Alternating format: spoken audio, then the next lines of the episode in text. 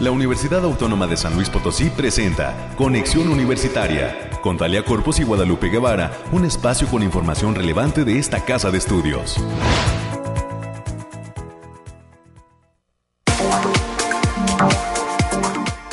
Muy buenos días a todas las personas que están ya en la sintonía de Conexión Universitaria, este ejercicio informativo de la Universidad Autónoma de San Luis Potosí. Soy Talia Corpus y les saludo con muchísimo gusto y entusiasmo en este día. Ya es martes 4 de octubre del año 2022. Y le extiendo la invitación para que se quede con nosotros a lo largo de la siguiente hora, es decir, hasta las 10 de la mañana, porque estaremos presentándole temas de interés sobre lo que acontece en esta, la máxima casa de estudios Potosina. Eh, le pido también que si tiene alguna sugerencia o comentario nos la haga llegar. A través de la línea telefónica tenemos abiertos los números directos a cabina, el 444-826-1347 y 48.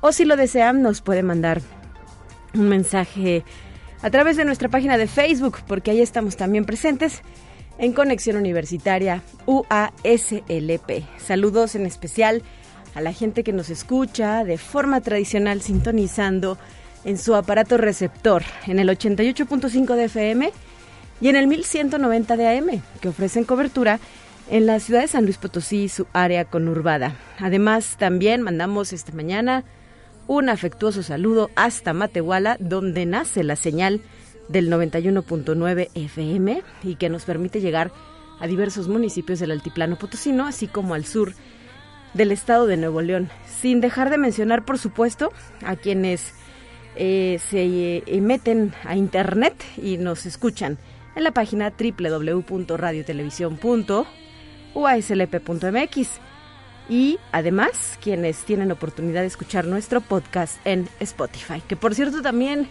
les quiero recomendar esta mañana eh, que le echen un vistazo, que se asomen a la propuesta de otro podcast que produce esta casa de estudios y que lleva por título Voces UASLP. Este es un ejercicio en el cual un par de invitados dialogan sobre temas relacionados con su estadía dentro de esta institución, su punto de vista de lo que le ha dado, lo cómo le ha permitido formarse y hemos visto, eh, bueno, hasta el momento van siete capítulos y en estos han participado docentes, exalumnos, consejeros alumnos, consejeros profesores, directores de entidades académicas, investigadores, entre otros personajes. Así es que también está ahí en el Spotify de la UASLP, nuestro podcast, podcast Voces UASLP en el marco del centenario de la autonomía. Son las 9 de la mañana ya con cuatro minutos. Pues, ¿qué tenemos preparado para hoy? Le cuento enseguida quiénes son nuestros invitados. En una primera instancia tendré la oportunidad de platicar con el maestro Juan Carlos Méndez Ferrer. Él es secretario académico de la Facultad de Economía y hoy nos va a brindar algunas estrategias para afrontar la inflación y la carestía que pues de manera desafortunada este tema de la inflación se acerca ya a un 10%. En eh, las últimas estadísticas se hablaba de poco más de 9 puntos porcentuales de crecimiento y esto afecta sin duda a nuestros bolsillos, que usted ya, ya lo ha resentido ¿no? a lo largo de este 2022. A las 9.30 de la mañana vamos a recibir en estos micrófonos a la doctora Gabriela Torres Montero. Ella es docente de la Facultad Ciencias Sociales y Humanidades y nos va a hablar sobre la participación en la quinta Semana Nacional de las Ciencias Sociales llamada COMEXO por sus siglas. Es un evento eh, que de manera eh, colaborativa se impulsa dentro de esta entidad académica. Y en el último corte, a las 9.45, abordaremos los temas culturales justo con el maestro Diego Rafael López. Él es instructor de grabado del Departamento de Articultura y nos trae la invitación a una actividad muy interesante que lleva por nombre Zompantli. Así es que para saber de qué se trata, le pido que se quede hasta las 10 de la mañana y nos permita ser parte de su día a día. Son las 9.5, esto y nuestras secciones de siempre darán forma a la emisión del día de hoy, martes 4 de octubre, de Conexión Universitaria. Soy Talia Corpus y de nueva cuenta le doy la bienvenida.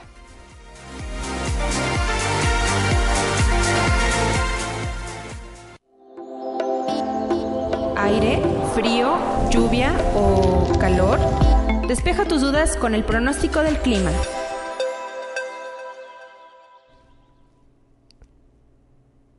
¿Qué onda con el clima para San Luis Potosí? Pues la Dirección Estatal de Protección Civil del Gobierno del Estado está informando que habrá cielo mayormente nublado con lluvias y lloviznas a partir de la tarde-noche y que éstas se pueden extender a primeras horas del miércoles, incluso por la mañana. Esto aplica en general para la entidad potosina.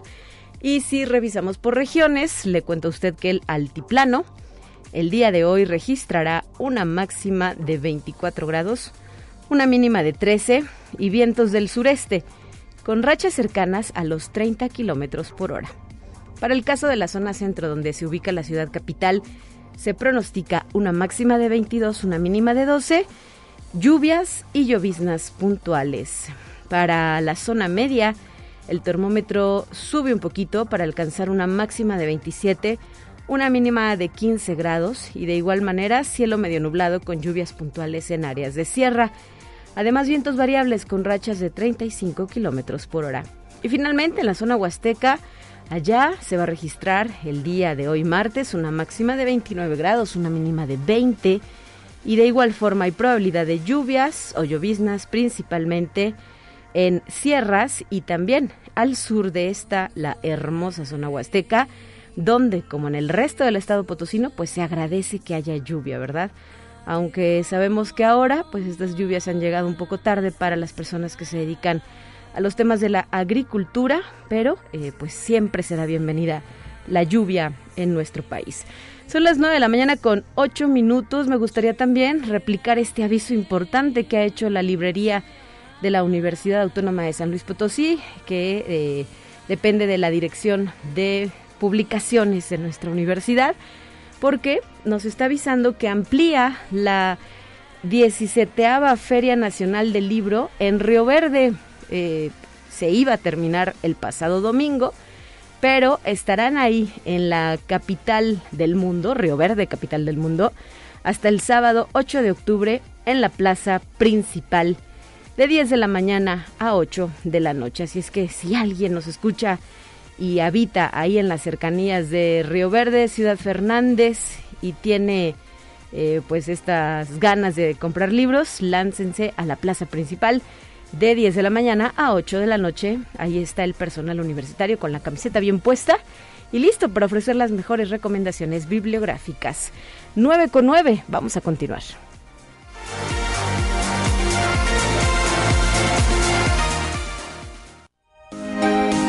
Escuche un resumen de Noticias Universitarias.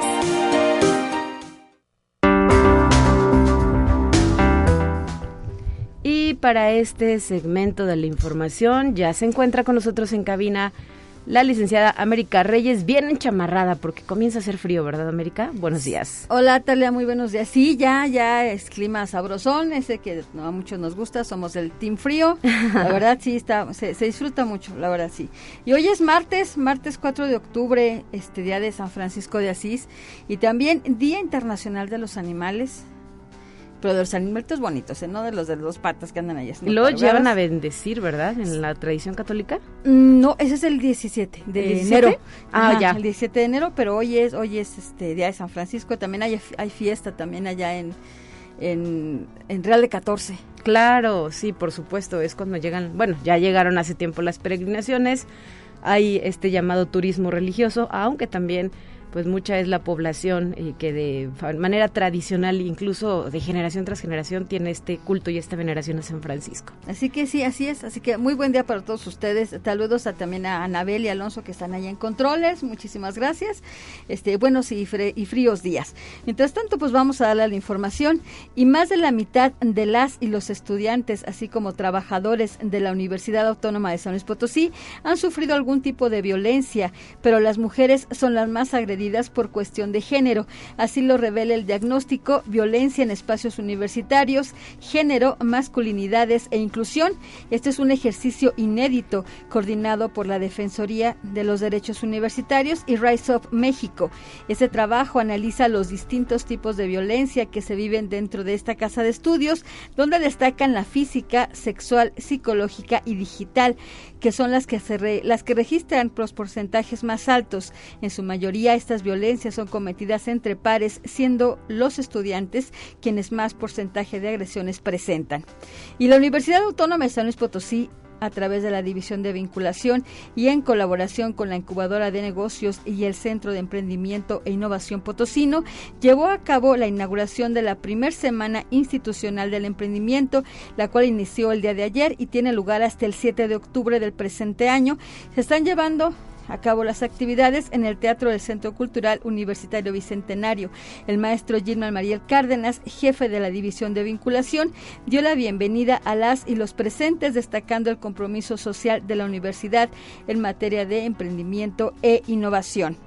Y la Feria Internacional Agropecuaria Agrobet UASLP es un evento sin precedentes en los 50 años de existencia de la Facultad de Agronomía y Veterinaria, la cual se va a realizar los días 13 y 14 de octubre y que va a reunir a organismos municipales, estatales, nacionales e internacionales en la búsqueda de aportar al desarrollo social. Así lo detalló el doctor Heriberto Méndez Cortés, él es director de aquella entidad académica, quien destacó que se trata de un evento nunca antes realizado en la historia de esta entidad y que ofrece a las y los asistentes la presencia de personalidades de nivel internacional que aportarán al conocimiento y desarrollo de la tecnología y situación actual del campo. Y también esta casa de estudios está invitando a las y los docentes de bachillerato interesados a la tercera feria vocacional del Campus Oriente, que se va a realizar el próximo viernes 14 de octubre, para que conozcan acerca de las opciones educativas y de formación profesional que ofrecen las facultades de Ciencias Sociales y Humanidades, Ciencias de la Información, así como la Facultad de Psicología, para registro de grupos de estudiantes de bachilleratos y participación en esta feria, las y los interesados pueden marcar al teléfono 4448 32 1000 o bien pueden mandar un correo a alejandro.valladares.uaslp.mx para que vayan conociendo desde una vez qué es lo que se ofrece en, en, todos los campos de la universidad para ya cuando sea el proceso, se inicie otra vez el proceso de preinscripciones, sepan más o menos de qué van cada carrera. Así es, y no lo dejen para el final, es una decisión muy importante. Hay incluso quienes a mitad o al final, casi al final del proceso, dicen, oigan, ¿me puedo cambiar de carrera? Sí, hay cierto momento hasta el cual sí se puede, pero si ya estás presentando el examen de admisión, obviamente no te puedes cambiar de carrera, ¿no? Y si ya elegiste una, bueno, tienes que presentar el examen si quieres, si no te puedes bajar del barco.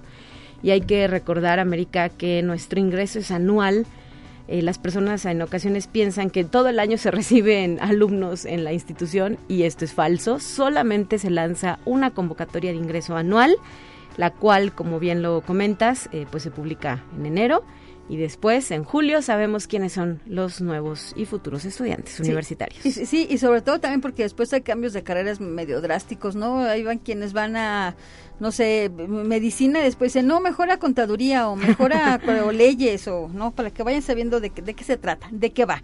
Y también en otra información, Talia, el doctor Amauri de Jesús Pozos Guillén, él es secretario de investigación y posgrado de esta casa de estudios, va a participar en la decimoséptima Jornada Internacional de Ciencia y Tecnología, así como de la decimoquinta Jornada de Becarios y Tesistas, con una conferencia denominada De la investigación científica a la práctica clínica odontológica que organiza la Universidad Nacional de Noreste. La cita es el próximo 6 de octubre del presente año a las 9.30 horas. Para mayores informes en el Facebook de la Secretaría de Investigación y Posgrado UASLP.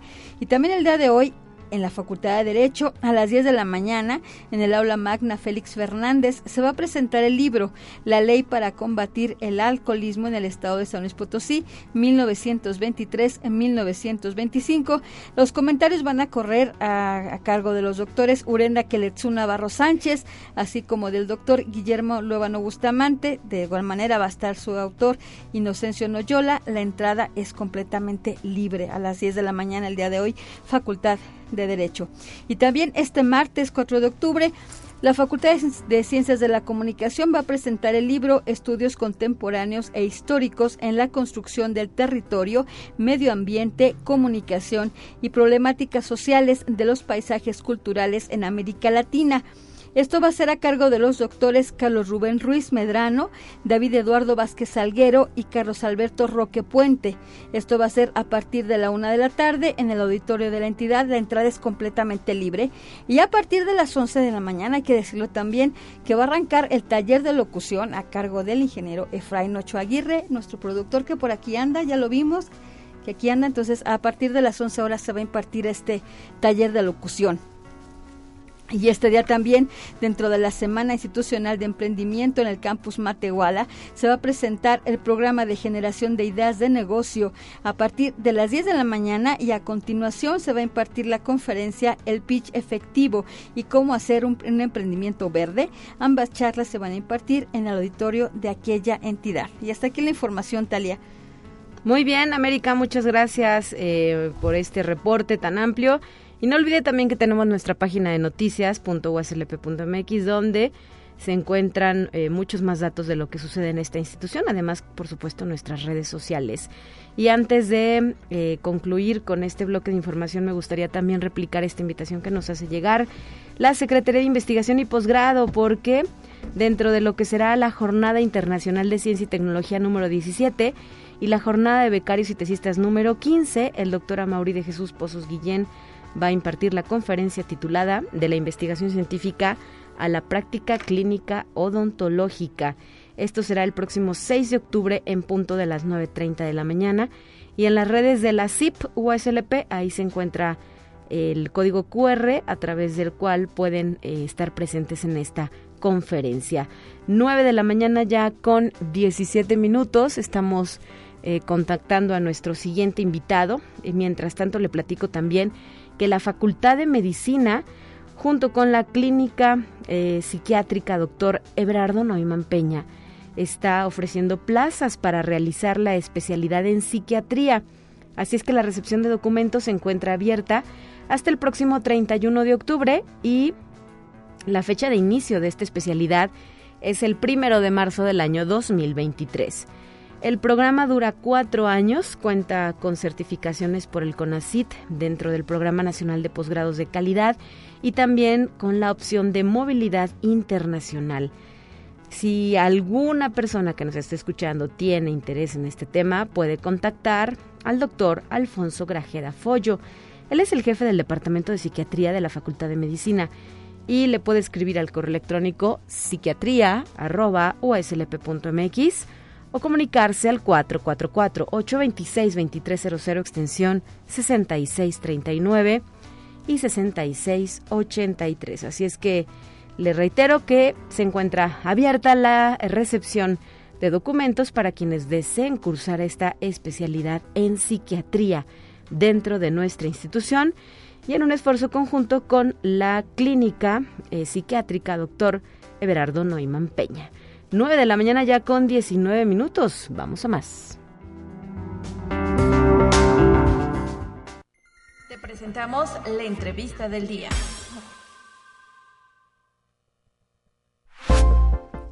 Y esta mañana recibimos ya a nuestro primer invitado que nos acompaña desde la Facultad de Economía, el secretario académico de esta entidad, el maestro Juan Carlos Méndez Ferrer. Gracias por estar con nosotros, maestro. Muy buenos días. ¿Qué tal? ¿Qué tal? Muy buenos días a todos ustedes, que tengan un excelente día. Aquí estamos a las órdenes. Ya teníamos un ratito sin platicar, maestro, y pues los temas de la economía nos preocupan y nos ocupan a muchos, ¿verdad? Nos gusten o no, pues ya la inflación, la carestía está afectando los bolsillos de los mexicanos y sabemos que no es un tema exclusivo de nuestro país, también se registra en otros puntos del mundo, todo esto pues derivado de varias situaciones internacionales, como es el conflicto que se mantiene entre eh, pues Ucrania y Rusia, ¿no? Alguno de los temas que está golpeando en este sentido a la economía mundial. ¿Qué nos puede recomendar o qué estrategias nos puede compartir para afrontar justamente esta circunstancia? Es un tema que nos interesa a todos, maestro. Sí, no, sí, definitivamente, vaya que tenemos que tenemos que cuidar el, el, dinero, el dinero es el dinero es escaso, hay que hacerlo rendir y, pues sí, efectivamente después de esta terrible pandemia estamos ahora teniendo una consecuencia que es la inflación. De hecho, se le considera la inflación como un como un impuesto y vaya que a, a, muchos no nos no no gusta pagar no gusta pagar impuestos no nos gusta que nos quiten el dinero pero bueno pues así es y ahora pues con este problema de la de la inflación pues el dinero no rinde y por lo tanto pues las recomendaciones hay que ser muy muy cuidadosos. Siempre siempre se ha dado la recomendación que independientemente tengamos o no tengamos inflación tratemos de ser nuestro propio planeador en cuanto a, gastos, en cuanto a ingresos, es decir, tener bien presente pues cuál, cuán, a cuánto asciende nuestro flujo de ingresos, cuánto percibimos por trabajar y también pues eh, quién depende quién depende de nosotros, por supuesto hay que considerar algunas otras algunas otras variables pero bueno, obviamente es meternos en detalle, pero las recomendaciones generales es siempre decir, bueno, a ver, esto es lo que yo voy a recibir, estos son mis gastos, en este momento, cuánto tengo deudas, tengo deudas o no tengo deudas, y si tengo deudas, aquí hay que tener mucho cuidado si son deudas cuya tasa de interés es variable, porque eh, aquí hay una relación también directa entre la inflación y la tasa de interés. La tasa de interés también es el precio del el precio del dinero. Y la inflación, pues bueno, obviamente es un impuesto sobre el dinero, entonces no es una buena combinación, por lo tanto, con mayor razón hay que sentarse. Yo les recomiendo muchos, por supuesto sirve la reflexión, pero no hay como arrastrar el lápiz, sentarse unos cuantos minutos y decir, bueno, estos son mis gastos, estas son mis deudas, por y también otra recomendación por el momento por el momento pues sí hay que hacer algún hacer algún sacrificio por supuesto aquellas personas que tengan pues una solvencia monetaria pues bastante fuerte que vi que, que, que se den el privilegio de decir pues a mí yo tengo suficiente dinero, la inflación no me afecta, pues qué bueno, pero aún así hay que hay que cuidar el dinero, hay que cuidar el dinero. Por lo tanto, en general, pues bueno, si estábamos acudiendo este dos o tres veces al restaurante al mes, pues creo que ahorita lo conveniente es esperarse un poco, ir una sola vez, una sola vez, restringir esos gustos por el por el momento, porque también aquí pasa algo, pues ahorita la inflación pues está acumulando es 8.70 8.76 dependiendo si tomamos el dato mensual o quincenal, sí. pero cuando viene el incremento salarial, pues obviamente pues sí es complicado para algunos eh, eh, patrones o empleadores pues dar un incremento salarial de, de esa de esa magnitud no por supuesto ahí habría que ver esa contraparte. Por eso a veces pues los precios aumentan y el incremento en los salarios pues no es de la misma magnitud, siempre está un poquito más abajo, 3%, 4%, y no se logra recuperar ese poder adquisitivo. El ideal sería, bueno, la inflación, vamos a suponer, termina en México todo este año un, un 8.11%, un 8.20%. Bueno, al día, de, al día de mañana que yo voy a hacer negociación salarial, por supuesto, entran otras variables, pero la base es cuando menos incrementame por lo que hubo la inflación para de esta manera no perder mi poder adquisitivo, pero no es no es posible, por eso siempre la recomendación sentarse hacer una lista cuántos son mis ingresos y cuántos son mis gastos, me falta dinero, me sobra dinero, eh, tengo deudas, no tengo deudas, eh, a tasa variable, a tasa fija, en fin, hay, hay que hacer cuando menos ese, ese ejercicio que ayuda bastante. Claro, y esto me motiva un par de preguntas más, eh, maestro Juan Carlos Méndez Ferrer. ¿Qué podría pasar si este número de inflación llega ya a los dos dígitos? Hablamos de un 10%. ¿Cree que pueda suceder eso esto, este mismo año? ¿Qué perspectiva hay? Este, no, no, no. Eh, la, la, perspectiva es que, bueno, a, a, lo mucho la inflación puede llegar, bueno, ya casi llega al, al, 9. así es, 9, 9, 2. Este, afortunadamente, eh, pues no, eh, la perspectiva es que no vamos a llegar a esos, a esos niveles, a final de cuentas, pues bueno, algo que va a influir bastante, nada más que hay que esperar, hay que esperar en los próximos meses, es que el Banco de México, ese es uno de los instrumentos que se tienen en política económica, de subir la tasa de interés y de hecho pues ha, ha ocurrido, tuvieron reunión de la Junta de Gobierno del Banco de México la semana pasada, la tasa de, la tasa objetivo líder o, de referencia está al 9.25% y eso va, va, es un, es un freno precisamente a los gastos, a la demanda agregada y eso va a provocar que haya una desaceleración. Ojalá también aquí, ¿cuál es el, el costo de oportunidad de que la tasa no suba tanto? Ahí sí es probable que la tasa suba a dos dígitos, 11%, 11.25, entonces que no se les pase la mano, es fácil decirlo, pero al momento de aterrizarlo ya no es tan sencillo, pero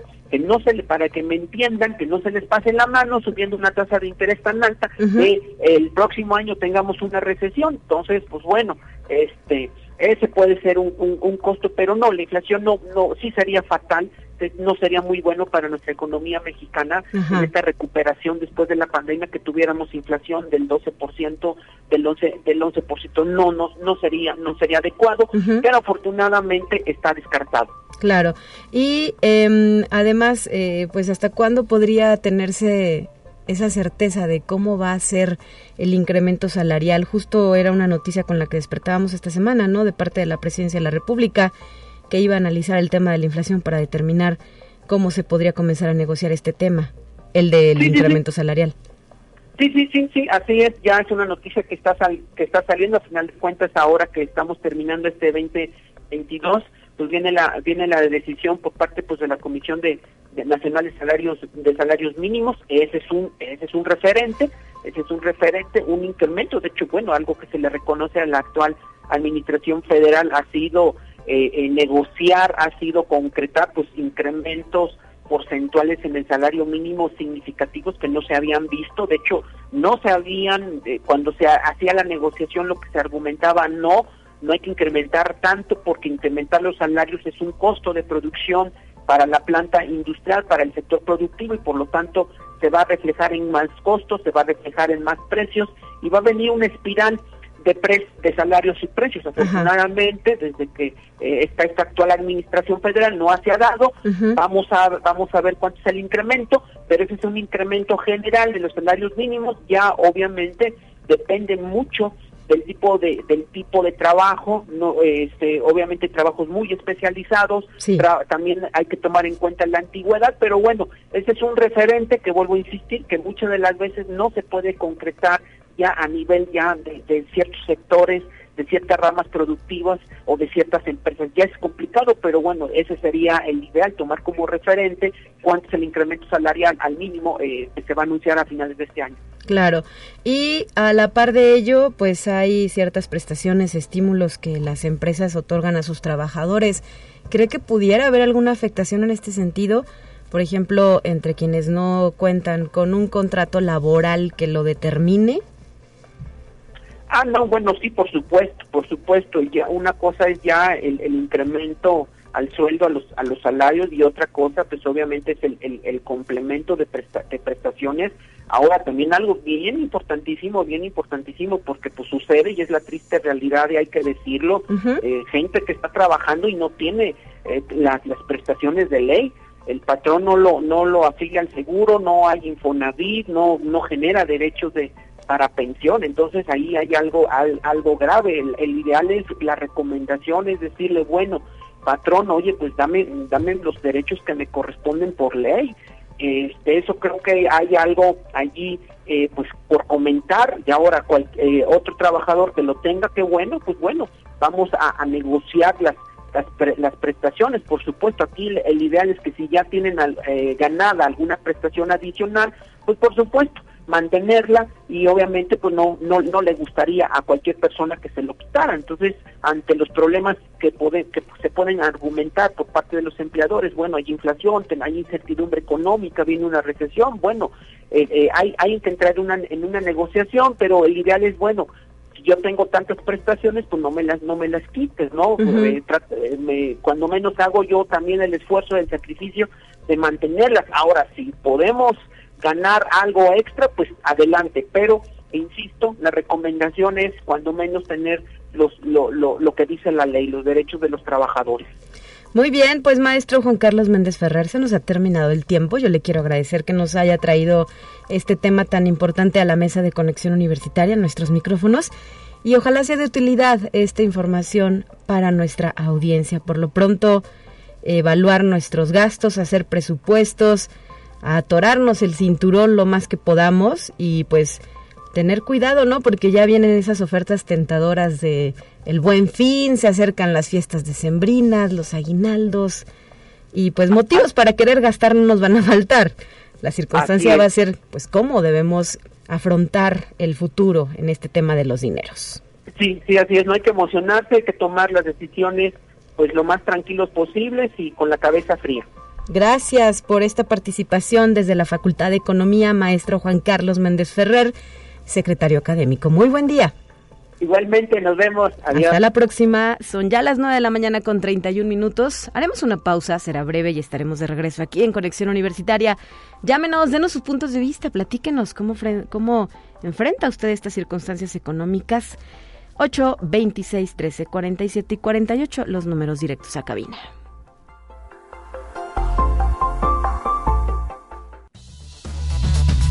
Vamos a una breve pausa.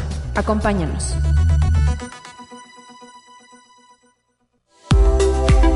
Conexión Universitaria ya regresa con más información. Te presentamos la entrevista del día. Continuamos esta mañana con las participaciones desde las facultades de nuestra casa de estudios y ahora quiero dar la bienvenida a la doctora Gabriela Torres Montero. Ella es docente e investigadora de la Facultad de Ciencias Sociales y Humanidades muy buenos días, doctora. Qué gusto escucharte aquí en Conexión Universitaria. Muy buenos días, Tania. Muchas gracias por la invitación a platicar esta mañana. Así es, un tema importante. La facultad está siendo parte de la quinta Semana Nacional de las Ciencias Sociales Comexo. Platícanos, doctora, sobre qué va esta actividad, em, a quién está enfocada y qué tipo de programa van ustedes a desplegar como parte de la misma. Bien, esta Semana Nacional de las Ciencias Sociales tiene varias actividades en todo el país. Eh, en caso particular de San Luis Potosí, bueno, va a haber una mesa eh, de especialistas donde van a hablar sobre el tema de la migración y eh, posteriormente habrá esta conferencia en la que estará a mi cargo sobre lo cómo reaccionaba la gente ante una epidemia que se dio en lo que fue Zacatecas, Guanajuato y San Luis Potosí en el siglo XIX. Son diversas actividades y también dirigida a diversos públicos. En el caso particular de esta conferencia que te menciono, va hacia el público en general, no es eh, una conferencia especializada sino que es para cualquier persona que esté interesada en conocer un poco más, bueno, cómo reaccionaba ante la gente ante ciertas situaciones, como el caso de una epidemia. Ajá, y esta eh, actividad en específico, recuérdanos dónde, cómo y a qué hora va a ser. Bueno, la conferencia va a ser de manera virtual a través de la plataforma Zoom, en la que a la que puede ingresar cualquier persona interesada. Si quisiera, quienes quisieran participar o, o, asistir a esta conferencia, pues pueden enviar un correo a gtorre7@uslp.mx para compartirles el enlace y que puedan presenciarla. Va a ser el viernes a las 10 de la mañana. Perfecto. ¿Y cómo concibes este ejercicio de la Semana Nacional de las Ciencias Sociales? ¿Qué organización le impulsa y para qué sirven eventos como este, doctora? Sí, este es, eh, la está organizando el Consejo Mexicano de las Ciencias Sociales, que se llama COMEXO, a donde están afiliadas varias instituciones de educación superior del país. Y precisamente es un esfuerzo que se hace para que las personas que no están en el ámbito académico, las personas que no están especializadas en los temas, puedan conocer un poco más de la importancia de las ciencias sociales como parte también de lo que es la ciencia, de la que es la investigación científica, porque muchas veces se cree que la investigación científica solamente corresponde a, las áreas de las ciencias naturales, de la biología, la medicina, etcétera. Sin embargo, pues a veces se pierde de vista que también las ciencias sociales son ciencias y que también tienen una contribución muy importante al desarrollo de la humanidad. Y además, eh, pues eh, nos permite ubicar eh, el valor de este tipo de conocimiento, ¿no? De las ciencias sociales, que en ocasiones, pues a lo mejor las ciencias duras pueden desdeñarlas o, mirarlas así como, como, como eh, con cierto recelo, ¿no? Pero las ciencias sociales pues tienen su valor y de manera recurrente hacen aportaciones al conocimiento de nuestro entorno y de nuestras sociedades. Sí, sobre todo hay que ver como que pues los seres humanos somos una parte de todo, no somos nada más una cuestión biológica, también somos seres sociales que estamos en interacción con otras personas, con otros pensamientos, con otras formas de vida y es ahí donde viene la complejidad y donde precisamente inciden las ciencias sociales que nos permiten entender esa complejidad. Claro, y justamente esto tiene relación también, doctora, con el hecho de que la Facultad de Ciencias Sociales y Humanidades en este 2022 está celebrando su 20 aniversario. Se dice fácil, pero son dos décadas, eh, 20 años de trabajo constante eh, de esta nueva etapa eh, respecto a la impartición de las ciencias sociales dentro de nuestra institución, porque sabemos que antes hubo otros esfuerzos y de nueva cuenta, hace 20 años se planteó que era necesario abrir este capítulo dentro de nuestra casa de estudios. Así es, precisamente en este año, como bien lo mencionas, estamos celebrando los 20 años. Cada mes hemos tenido un evento diferente. Eh, hace unos días estuvo aquí la doctora Michelin Cariño de la Universidad de Baja California Sur, hablándonos precisamente de la importancia de la historia ambiental porque en el 2002 que se crea la Facultad de Ciencias Sociales y Humanidades en la Autónoma de San Luis Potosí, era de las pocas eh, facultades, sobre todo en licenciatura en Historia, donde se impartía un curso de Historia Ambiental a 20 años de eso, bueno, ya hay otras facultades que lo hacen, por supuesto, pero donde nos recordó precisamente esa importancia de seguir vigentes, de estar siempre al pendiente de a ver por dónde va esta investigación científica, cuáles son los problemas actuales, qué más podemos ofrecer para la formación y el entendimiento de estas problemáticas que no son únicamente, eh, insisto, de las ciencias eh, naturales, sino que es ese involucramiento de la sociedad, de los seres humanos con el ambiente, con la naturaleza y que bueno, pues está todo como eh, que lo hace más complejo, pero que a través de disciplinas como la historia y en específico la historia ambiental nos permite entender toda esa complejidad. Platícanos un poco sobre esta conferencia que estás este, mm, eh, proponiendo para impartir el día miércoles, el día de mañana, em, doctora. Eh, arañas, plantas y bebidas para curar el tifus, las respuestas de la gente a la epidemia de 1891-1893 en San Luis Potosí. Es el título de esta conferencia virtual. Eh, ¿Cómo surgió el interés de explorar el tema? Eh, ¿Qué tipo de archivos consultaste? ¿Y cuáles podríamos decir son los tres hallazgos más, más importantes de tu investigación? Eh, sí, la conferencia es el viernes. Es Ay, el perdóname. próximo viernes, sí, a las 10 de la mañana. Bueno, precisamente hablando de la historia ambiental, como te decía, no nada más es una cuestión biológica, también en todas las problemáticas viene este componente muy humano, como son los miedos. Entonces, en, ante las pandemias como la que eh, vivimos, eh, siempre surgen miedos ante lo que no se conoce.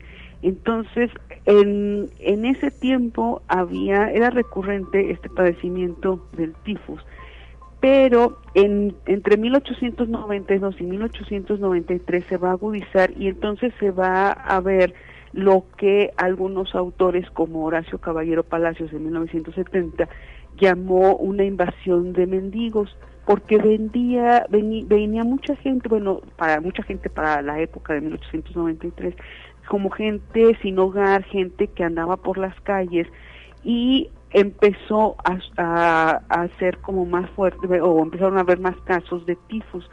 En un momento dado, como no se conocía qué era lo que lo causaba, porque hasta 1907 se conoció que lo causaban eh, los piojos, las pulgas y otros insectos, y que era una bacteria que, que transmitían estos bichos, entonces eh, se, eh, había mucho miedo, decía, bueno, ¿por qué se da esto? Y la respuesta de la gente al no conocer qué era lo que pasaba, empezaron a surgir una serie de remedios para combatir. el Ok. tifus. Entre esos remedios, bueno, estaba un, una- un preparado de donde molían estas arañas que nosotros conocemos como viudas negras, las molían, las ponían en agua y era una bebida que empezó a circular el rumor que combatía el tifus. Nosotros, o sea, cuando lo, lo escuchamos así, dices, ¿cómo puede ser posible? Pero Claro. nosotros entendemos ahora ese miedo, porque cuando estaba la parte más dura de, del COVID, si recordarás, 2020, que no se sabía bien a bien, no había una vacuna, también surgieron una serie de rumores de que si con esto se quitaba, que si, si bebías cloros te prevenías del COVID. Claro. Entonces vemos ahí esos miedos humanos, cómo se reacciona por desconocimiento, se reacciona ante algo biológico, pero cómo el comportamiento humano, que es algo cultural, va a responder a eso. Entonces, yo creo que también esto es una invitación a reflexionar la importancia de las ciencias y de acercarnos a quienes conocen, acercarnos a los científicos que saben y no dejarnos llevar por una serie de ideas, de creencias que pues generan otro tipo de problemáticas. Regresando a 1892-93, cuando se da esta eh, bueno, circula mucho este rumor de que con ese preparado se podía combatir el tifus. Después eh, se había notas en los periódicos porque eh, este esta investigación eh, básicamente la utilicé fuentes periodísticas de la época. se decía que hacían un llamado a que ya no consumieran estas arañas porque se estaban acabando. Ok. Ante la demanda de Ante, ya, ya olvídese de los hechizos de amor y esas cosas, ¿no? Se estaban acabando para combatir el tifus. Exactamente. Entonces es muy interesante revisar esto, pero eh, reitero, es una falta de conocimiento y que uno puede decir, bueno, pero era el siglo XIX, sí, pero lo vemos, lo vimos en el siglo XXI, lo vimos en 2020, como también una serie de rumores, por desconocimiento, por miedo, conlleva a que también se cometan otro tipo de actos que van en contra de la salud de las mismas personas. Esta gente que consumía, que tomaba cloro porque alguien lo recomendaba y que con el cloro ya no te da COVID, pues era algo terrible, ¿no? Entonces, bueno, es parte de esa explicación de por qué debemos de acudir mejor a la ciencia, por qué debemos de tener el conocimiento antes de tomar una decisión. Pues muy bien, ya nos dejaste picados, maestra. No nos podemos perder esta conferencia reitero la invitación para eh, pues eh, eh, estar ahí de manera virtual en la charla que vas a ofrecer el viernes 7, corrijo exactamente, es el viernes 7 a las 10 de la mañana esta conferencia virtual como parte de las actividades de la Quinta Semana Nacional de las Ciencias Sociales del 3 al 7 de octubre en nuestra entidad académica. Muchísimas gracias por habernos acompañado en esta ocasión. Al contrario, muchas gracias y pues esperamos vernos. Claro que sí. Gracias. Hasta la próxima. Y también otras de las actividades, de manera muy rápida las nombro, que se van a desarrollar son este miércoles 5 el día de mañana a las 10 de la mañana, el conversatorio titulado La migración, diversas miradas desde las ciencias sociales y las humanidades, con la, con la participación de Alejandro Montoya, Gustavo Aviña, Ramón Alvarado, Marco Antonio Pérez, el doctor Gilberto Pérez Roldán, el doctor Andrea Onofri. Y eh, el día martes 4, esto sería en todo caso el día de hoy, a las 11.30 de la mañana, la presentación del libro Juventudes y Ruralidades en el México del siglo XXI, a cargo de Elba Atena Fernández Ibarra y modera el maestro José Guadalupe Rivera González.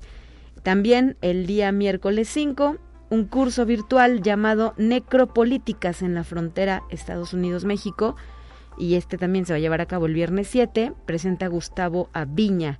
El jueves 6 la presentación del libro La pandemia de COVID-19 y la experiencia del confinamiento en voz de un grupo de jóvenes mexicanos, testimonios desde el miedo, la zozobra y la incertidumbre.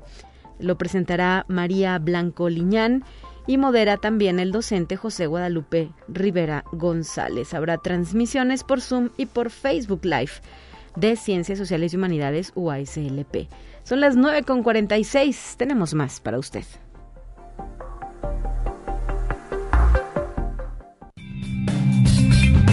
Entérate qué sucede en otras instituciones de educación superior de México. La Universidad de Guadalajara la Fundación Universidad de Guadalajara en Estados Unidos y la Universidad Estatal de Arizona firmaron un convenio de cooperación mediante el cual la población de Jalisco, Los Ángeles y Arizona se beneficiarán con diferentes actividades culturales y académicas. El rector general, doctor Ricardo Villanueva Lomelí, expresó que hay más de dos millones de jaliscienses viviendo en Estados Unidos. 58% de ellos viven en California y por ello tener una presencia de la Universidad de Guadalajara es valiosa y por ello toca venir y acercarse a los paisanos. Conexión Universitaria. El Instituto Nacional de Antropología e Historia revisa las obras de infraestructura y reordenamiento en el Centro de Transferencia Modal Indios Verdes en la Ciudad de México, en donde revisan los descubrimientos de las épocas prehispánica y moderna, entre los que destaca el registro de un pequeño tramo de carretera, el cual podría corresponder a la primera del país, México Laredo, inaugurada en 1936. El equipo arqueológico del INAH se mantiene en el lugar. Las obras iniciaron en julio pasado y se prolongarán a inicios de 2023. Conexión Universitaria. La Universidad Autónoma de Aguascalientes, a través del Departamento del Archivo General e Histórico, presenta el primer estado de fondos de su bóveda Jesús F. Contreras en su página web para conocer el estado que guardan los fondos personales y colecciones documentales que tiene la institución según lo explicó la doctora Marcela López Arellano, jefa del Departamento de Archivo General e Histórico de la institución. Desde hace más de dos años se comenzó a trabajar en este importante proyecto que hoy se cristaliza al presentar la organización y clasificación de nueve fondos personales y una colección de los que han sido donados a la institución y se resguardan en su bóveda, la cual cumple 10 años. Conexión Universitaria. Saber más de un idioma es necesario para crecer como profesional. Esto no es nuevo, pero también se ha demostrado que conocer otros idiomas ayuda a la memoria y otros procesos cognitivos. También genera confianza propia al permitirnos desenvolvernos en distintos medios y con personas de diferentes orígenes y nos permite viajar y conocer otras culturas. A todo esto no debemos perder de vista que el talento humano de un país propicia el crecimiento económico del mismo. Por ello, hablar varios idiomas es un valor agregado que aporta mucho a México. Así lo detalló la directora académica del Departamento de Lenguas de la Universidad Autónoma de Guadalajara, maestra Ani Esmirna Hernández Zárate.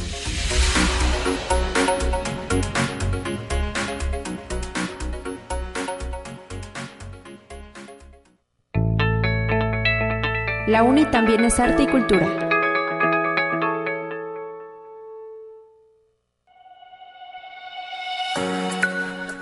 Así es, entramos ya a nuestro último bloque de información de esta mañana. Bueno, nuestro último bloque de entrevista, ¿verdad? Porque el de información todavía nos falta ciencia. Pero, eh, pues en esta ocasión es para platicar con nuestro invitado, el maestro Diego Rafael López. Él es instructor de grabado en el Departamento de Articultura que eh, nos estábamos enterando a través de sus redes sociales, tiene en marcha una actividad muy interesante llamada Zompantli. Así es que para hablar de ello, se encuentra ya listo en la línea telefónica. Bienvenido, maestro. Muy buenos días. Hola, Talia. Buenos días. Gracias por la invitación. Aquí estamos a la orden, como siempre. Así es, para platicar justo sobre este Zompantli. ¿De qué va la actividad? ¿A quién se convoca a participar? ¿Y cada cuándo se va a estar llevando a cabo? Platícanos los detalles. Este, pues mira, es muy, es una actividad muy sencilla, muy rápida y, y la idea pues es este que vayan para el público en general, o sea, no es necesario para empezar ni que sean de la universidad, ¿verdad? Estudiantes o cosas por el estilo. Este, entonces puede ser cualquier persona que a lo mejor tenga algún interés en, en, las artes plásticas, en las artes visuales, y a lo mejor este no sabe cómo acercarse, pues ahora eh, con el pretexto del Día de Muertos arrancamos esta actividad que eh, pues consiste básicamente en elaborar un son eh, de manera colectiva, ¿verdad?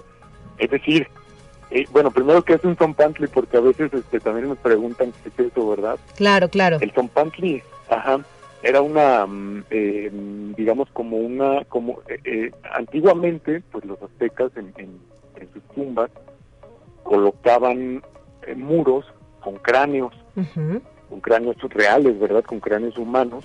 Y entonces lo que, lo que queremos hacer ahora es eh, retomar esa, eh, esa costumbre. Claro, hay que, perdóname maestro que te interrumpa, pero hay que poner en antecedente que era un altar eh, con este conjunto de cráneos que dices, pero el motivo no era asustar ni nada a la gente, ¿no? Era honrar a sus dioses. Tenía ese cariz, eh, pues, de carácter religioso, ¿no? Como mucho de lo que implicaba vivir en ese tiempo y en esos, en estas sociedades este, eh, de nuestros pueblos originarios. Así es que, pues, ese era el, el sentido de un Zompantli, honrar a los dioses. Claro que sí. Entonces, pues ahora lo hacemos, ahora nosotros lo que queremos hacer es este un Zompantli eh, eh, digamos, ahora sí que con cráneos, pero son con cráneos grabados. Vamos a hacer una actividad ahí de, elaborar un, grabado en relieve, un grabado en madera, este, que vamos a entintar y luego lo vamos a estampar.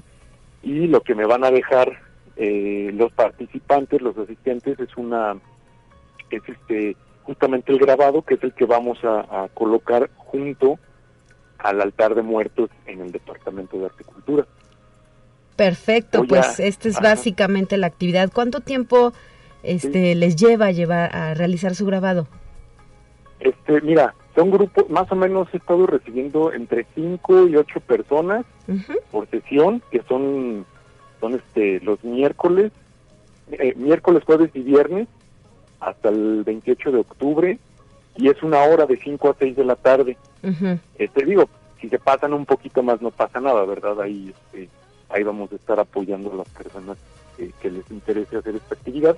Y también hay que destacar pues que es completamente gratuita, ¿verdad? Ahí les proporcionamos nosotros los materiales este, y, las, herramientas y, las, y los instrumentos para que lo realicen. ¿Y hay algún costo? Eh, no, nada, ni siquiera se tienen que inscribir, nada más este, que lleguen. Que vayan a la a, las horas que les comento, de 5 a 6 de la tarde, sí. miércoles, jueves y viernes, en el Departamento de Agricultura. Con que se acerquen ahí y pregunten sobre la, actividad del Zompantli, ahí yo los voy a estar esperando casi que en el lobby, en el patio, es en el patio de hecho del departamento. Muy bien, y para la gente que no está familiarizada tampoco con la técnica del grabado, ¿en qué consiste? ¿Cómo es esto? Digo, hay que decirles que se van a ensuciar las manos, ¿verdad? claro, claro que sí, sí, eso es cierto y es bien importante comentarlo, qué bueno que me lo preguntas, Talia, porque también uno de, uno de nuestros intereses eh, fuertes es justamente dar a conocer eh, las técnicas del grabado, que aquí en San Luis este, de repente sean, eh, en general a nivel este, internacional se perdió mucho esto del grabado porque eh, la impresión digital llegó arrasando fuerte, ¿verdad? Claro. Entonces, este, básicamente un grabado consiste en, eh, y, particularmente el que vamos a hacer, es que sobre una placa de madera o de MDF, este, eh, los participantes van a elaborar un dibujo de un cráneo, tiene que ser un cráneo y de preferencia si puede tener referencia a la novela de Juan Rulfo de Pedro Páramo, estaría excelente. Pero si no con que hagan un cráneo, el dibujo de un cráneo, es, libre, el dibujo incluso se pueden llevar alguna imagen de referencia para que la tracen, la tracen sobre la madera con lápiz. Después lo que se hace es que con unas navajas, que son también llamadas gubias, o son unos instrumentos eh, afilados que se utilizan para remover material, ahora sí que para tallar, este, eh, se le escarba en, las partes que yo les voy a ir indicando, porque eso puede ser ahí muy variable, y entonces nos queda un relieve. Ese relieve en tinta con rodillo, con un rodillo y con una tinta especial de grabado, este, y después pasa a estamparse con, con papel, ¿verdad? Y esa básicamente esa es la actividad, ¿verdad? Entonces de manera colectiva hacer este este zompantli este, que cada quien ponga ahí su craniecito, ¿verdad? Y su granito de arena para que quede este ¿Cuántos eh, quieres que juntar? ¿Cuántos se deben de juntar, maestro? Uy, pues este, no tengo así como una una una cantidad específica, tengo mucho material, eso sí, pero mira, con que si, si van 100, eh, hacemos, ah, buscamos la manera de, que salgan las 100, ¿verdad? Claro. Oye, ¿y edades? ¿A partir de qué edades pueden participar por la manipulación a la que haces referencia? Sí, sí, sí es peligrosillo, entonces sí es algo peligroso justamente porque son instrumentos pilosos, son navajas finalmente. Entonces, 15, 16 años para arriba. ¿Verdad? Ok, muy bien. Por el manejo.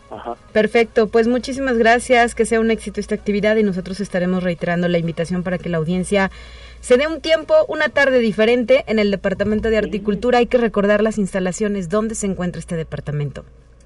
Estamos ubicados en Arista 425 entre la calle de mm, Independencia y Bolívar. Ahí luego luego se van a dar cuenta del edificio. Es un edificio con una fachada de cantera y un portón.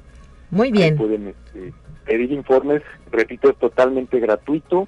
Este, y pueden ir personas este, que no tengan conocimiento alguno. Es bien abierto el, taller y yo estoy ahí muy gustoso de recibirlos. Gracias, maestro, por tu invitación de viva voz aquí en Conexión Universitaria. Que tengas una excelente semana y a partir de mañana, ¿verdad? Miércoles, jueves y viernes. Mañana. Gracias, Talia. Hasta la próxima. Un excelente día. Luego. 9 con 58. Ya nos vamos corriendo. Hasta mañana. Estará de regreso Guadalupe Guevara en la conducción de este espacio de noticias. Muy buen día para todas y todos.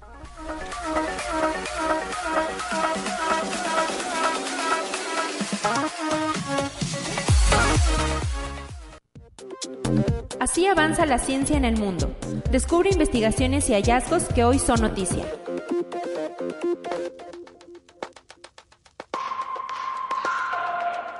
Un grupo de científicos de la Universidad de Málaga, en España, ha liderado un estudio que revela que los jóvenes sienten problemas de ansiedad e inseguridad al estar una semana sin teléfono móvil, según datos publicados en su página web. En el experimento pionero en Europa, los investigadores monitorizaron el uso de ese dispositivo por parte de 97 voluntarios de entre 15 y 24 años durante tres semanas seguidas entre mayo y junio de este año.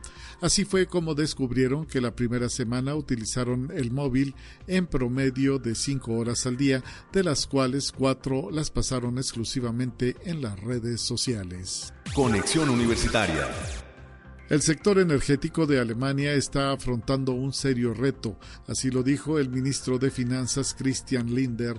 La crisis energética amenaza con convertirse en una crisis económica y social. Además, afirmó que el alza de precios supuestamente se debe a un ataque de Rusia a la economía alemana. Conexión Universitaria Científicos chilenos descubrieron los restos de un elefante de 12.000 años de antigüedad cerca del lago Tahuatahua en el sur de Santiago de Chile.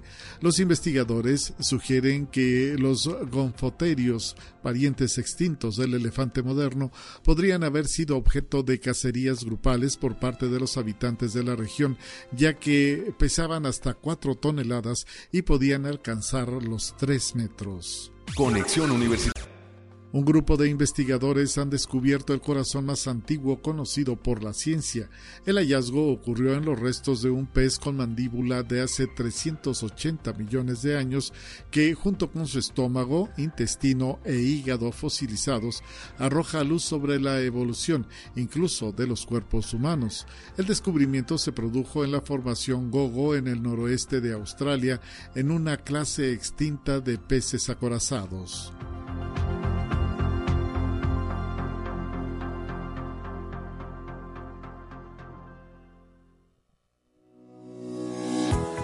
La Universidad Autónoma de San Luis Potosí presentó Conexión Universitaria con Talia Corpus y Guadalupe Guevara. Sintoniza de lunes a viernes de 9 a 10 horas en Radio Universidad 88.5 FM y 1190 AM en San Luis Potosí. En el 91.9 FM con cobertura en el Altiplano Potosino o en el resto del mundo por el portal www.uaslp.mx y la app UASLP de descarga gratuita.